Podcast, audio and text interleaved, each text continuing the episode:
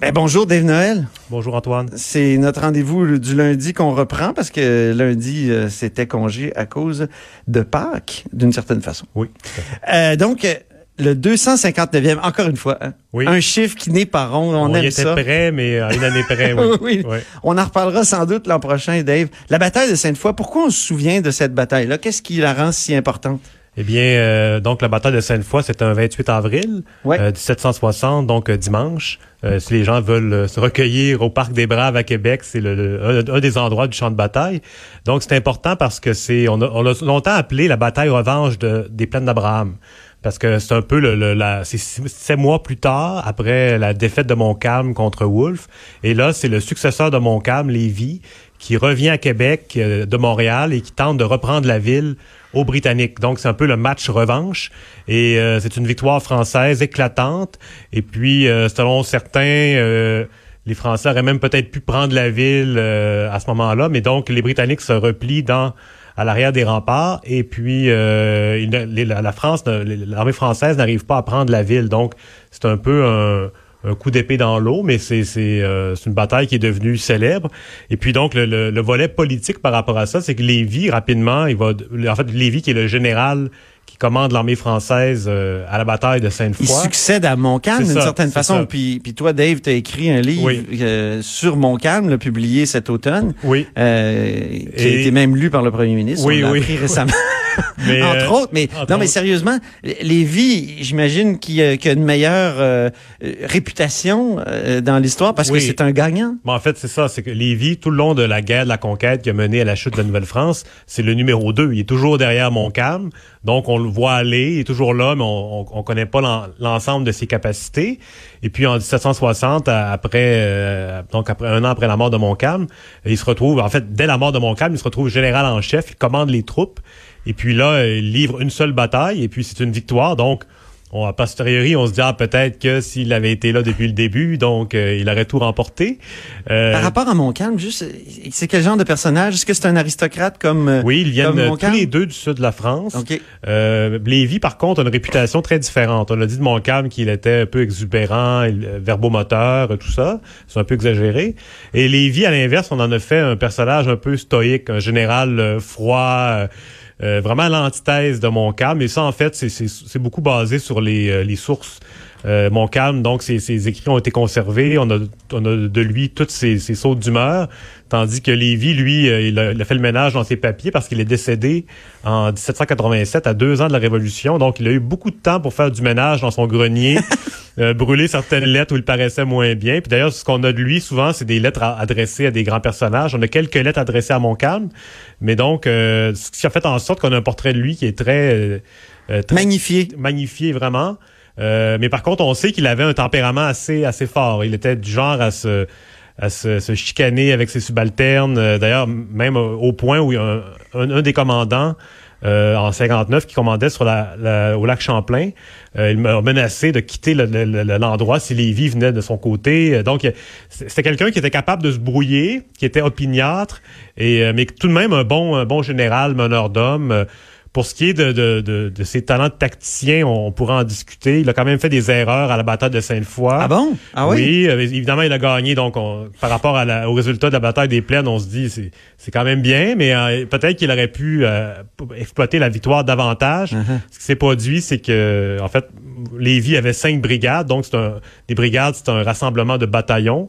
Euh, donc, il en, avait cinq et il en a perdu une pendant la bataille qui s'est c'est pas qui, qui est pas parti du bon côté. Puis quand, est, est venu le moment de, de donner le coup de grâce à l'armée britannique qui était commandée par Murray euh, cette brigade là était du mauvais côté. Donc euh, il manquait de troupes pour euh, déborder le bon côté de de l'ennemi. Donc euh, c'est quand même une erreur euh, assez grave qu'on a excusé. Les historiens euh, sont passés rapi- sont passés rapidement là-dessus euh, mais donc c'est quand même à noter là Sur le lieu de la bataille comme tel, euh, je te racontais tout à l'heure, puis on, ri- on rigolait, Ouais. que j'ai tapé dans Google bataille de Sainte-Foy, puis je suis tombé sur un article où on parlait d'une rixe dans un, dans un bar euh, à la pyramide de oui Sainte-Foy. oui Mais juste pour le lieu, là, on n'est pas du tout euh, rue Néré-Tremblay, euh, près de l'Université Laval. là. C'est vrai que le- La- ouais, aux abords de la pyramide, ça, ça, ça- peut, ça, ça se transforme parfois en champ de bataille, mais pour d'autres raisons. Oui. Euh, mais donc, quand on parle de Sainte-Foy, faut bien comprendre qu'on parle du chemin Sainte-Foy. Donc, c'est pas la ville de Sainte-Foy.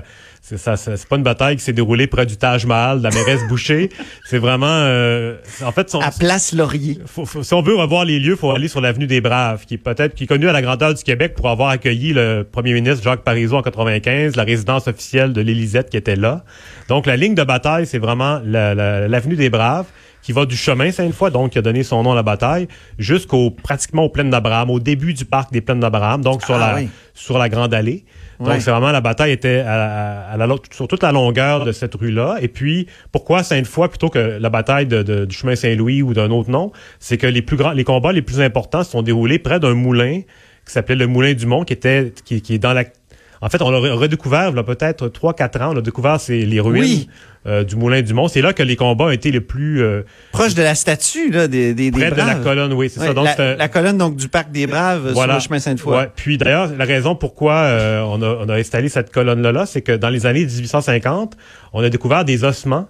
Et puis, on savait pas trop c'était des ossements français, britanniques. Donc, on a décidé de, de commémorer les braves, donc de mettre tout le monde ensemble. Et puis, en même temps, c'est une bonne façon de célébrer l'harmonie entre euh, les, les Français les Ah, la bonne entente, hein? La, la fameuse bonne entente.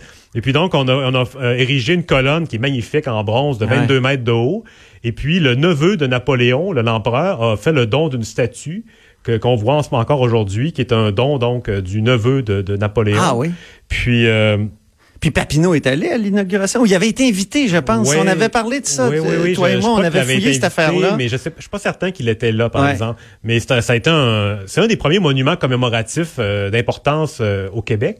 Donc c'est c'est un, monument qui est magnifique quand même. Ben C'est- oui. C'est un petit parc qu'on d'ailleurs on invite les gens à visiter. Ben oui. Il doit pas en. Je sais que ça fait partie de ton parcours de course. Oui, Dave. oui, c'est en fait la colonne des braves me sert de borne pour euh, me motiver. Je vais faire le tour et je reviens. Mais donc, euh, Il y a toujours un peu d'histoire dans tout ce que tu fais. oui, Dave. oui, c'est vraiment. ça, et ça. euh, donc, c'est un beau petit parc pour euh, les pique-niques. et puis, donc voilà. Oui, c'est un parc oublié, malheureusement. Il y, a- il y a un bel escalier qui mène à, à- voyons, à la, à la pente douce, Oui. qui, qui, est- qui est pas très connue. C'est ça. Puis qui est pas entretenu d'ailleurs. hein. On dirait que oui, ça, ça mériterait un peu d'amour, comme on dit en anglais. charme de ruines aussi, c'est quand même bien. Ouais, t'as raison. On aime ça, les ruines. Ben oui, ben oui. Donc c'est c'est une bataille qui est qui semble déterminante parce que la, la France a gagné, mais mais Et- au fond, ça a pas ramené euh, le fait, Canada le- dans le, giron. Le plan de Lévis, c'était de reprendre Québec pour, euh, pour que la France puisse envoyer des renforts. Donc, si la France envoie des renforts et qu'on n'a pas de port pour les recevoir, c'est un peu plus difficile. Donc, Ah. l'idée, c'était vraiment ça. Mais la France, euh, la marine française est écrasée à l'automne 59. Donc, la France n'a pas beaucoup de navires à envoyer. Et puis, euh, les navires qu'elle envoie sont, sont- se retrouvent isolés dans la baie des Chaleurs, n'arrivent pas à se rendre. Et puis, finalement, c'est les navires britanniques qui arrivent avant. Et puis, en voyant cela, euh, Lévis décide de, de retraiter vers Montréal, d'abandonner le, le siège, donc le siège qui consistait à bombarder la ville. Et puis, euh, donc, il, il, il retraite vers Montréal. Et puis, la guerre se termine à Montréal en septembre. C'est là que la, la capitulation finale est- est- est signée. Et puis, euh, en fait, c'est ça, Lévis, lui, dans, dans, dans, dans l'histoire, rapidement, Oui. on l'a honoré. Euh, donc, on a une, Il y a une, statu- statue ici au, oui. au Parlement. Louis Il y en a une copie euh, Voilà. que que- que- qu'un sculpteur qu'on qu'on a connu. Comment il s'appelait déjà? Euh, roi, c'était en fait c'est un, Oui. un descendant de l'oncle. En fait, par, par les branches de, de l'archiviste Pierre-Georges Roy OK. de Lévis. Donc, il a fait une copie euh, Oui, imprimé à l'époque. Imprimé, c'est Ah, ça. Je me rappelle, on l'avait rencontré il y a quelques années. Là, ça fait quoi? 2013, Ouais, ouais. 2013, c'est ça. Puis c'était à ce moment-là, c'était vraiment, on n'avait jamais entendu parler de ça. Donc c'était des, il a, il a, il a imprimé le, le moule. euh, en fait, il a mis des, euh, comment dire, il a scanné la, la statue d'origine de lasers, 1894 et il a tiré une copie de ça qu'il a imprimé. euh, Puis qui est à, qui est à Lévis maintenant. Ouais, puis qui est plus grosse même que celle d'origine. Il a un peu agrandi. Augmenté. Ah oui? Oui, en proportion, évidemment. C'est- une belle statue, d'ailleurs. C'est Parce que sur le Parlement, on la voit, est très haute. On voit pas les détails. Tandis qu'à Lévis, il y a un belvédère. Et puis, on peut vraiment voir le- le- la finesse du sculpteur Louis-Philippe Hébert, qui est Ah. C'est vraiment un chef-d'œuvre. Ben oui. Tout à fait. Ah oui.